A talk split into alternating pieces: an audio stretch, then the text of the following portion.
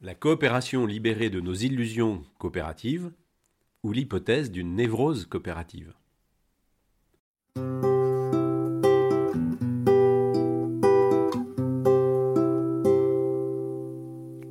Rubrique.cop La voie coopérative. Si coopérer pleinement nécessite de s'arracher à la gravité d'une vision tragique de l'existence humaine, et de dépasser les peurs qui nous empêchent d'aller en confiance vers les autres, nous pouvons imaginer qu'il existe également une troisième épreuve. Celle-ci consisterait à se libérer de ce que l'on pourrait appeler une forme de névrose coopérative. J'entends par névrose coopérative l'hypothèse d'une difficulté à surmonter une angoisse qui nous empêcherait de voir l'être humain dans toute sa réalité. Une angoisse qui nous empêcherait de voir les rapports entre les êtres dans ce qu'ils comportent aussi de violence ou du moins d'ambivalence. Un des symptômes serait ainsi la propension à voir le monde plus beau qu'il n'est, ou plus précisément la nature humaine plus généreuse qu'elle ne l'est en réalité. Certaines formes d'engagement coopératif ne comportent-elles pas un refus d'une partie de la réalité, au risque de ne tenir que dans une forme d'illusion et de se condamner par conséquent à de cruelles désillusions? S'il semble bien que nous ne pouvons vivre sans occulter une part du réel, que nous ne pouvons pas agir sans réduire le nombre et la nature des informations que nous choisissons parmi toutes celles disponibles, certains auteurs, comme Nicolas dans son ouvrage remarquable L'art de la joie, nous mettent en garde. Cette névrose coopérative serait le déni du réel, ou la vaine espérance, pour reprendre la formule de Clément Rosset citée par Nicolas d'un double du réel, ou d'un fantasme d'un monde délivré du mal.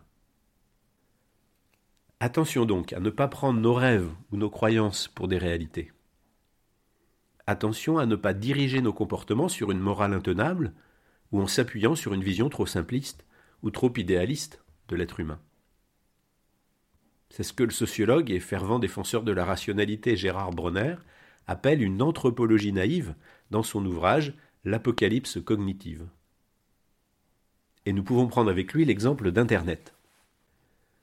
Nous aurions pu espérer en effet que la libre parole sur la toile soulignerait nos élans de compassion que le web regorgerait de témoignages de la prise en compte de l'intérêt de l'autre et de l'exposition de grands projets pour améliorer notre vivre ensemble.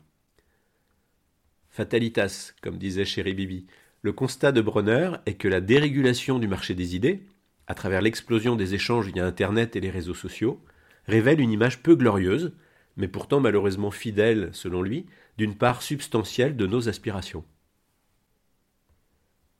Avec l'affaiblissement des médias traditionnels et des institutions, nous assistons à une rencontre directe entre l'offre et la demande pour contenter nos temps de cerveau disponibles.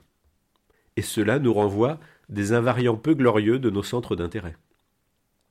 Les statistiques des moteurs de recherche sont implacables.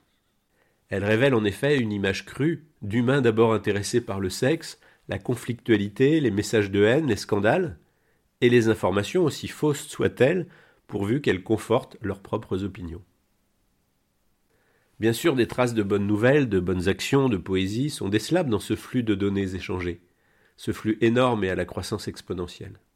Mais un tel taux de dilution dans l'océan des invectives, des images violentes ou pornographiques, que ce constat aurait de quoi rendre misanthropes les humanistes les plus convaincus. Et pourtant, N'y a-t-il pas moyen de regarder en face ce que nous consommons sur Internet sans nous réduire à cela? N'y a-t-il pas une voie entre le cynisme mercantile ou la misanthropie la plus désespérée et une vision angélique de notre humanité? N'y a-t-il pas une voie coopérative à la fois ambitieuse, exigeante, mais aussi réaliste et vivable? C'est ce que nous continuerons à explorer dans de prochaines chroniques de la coopération libérée.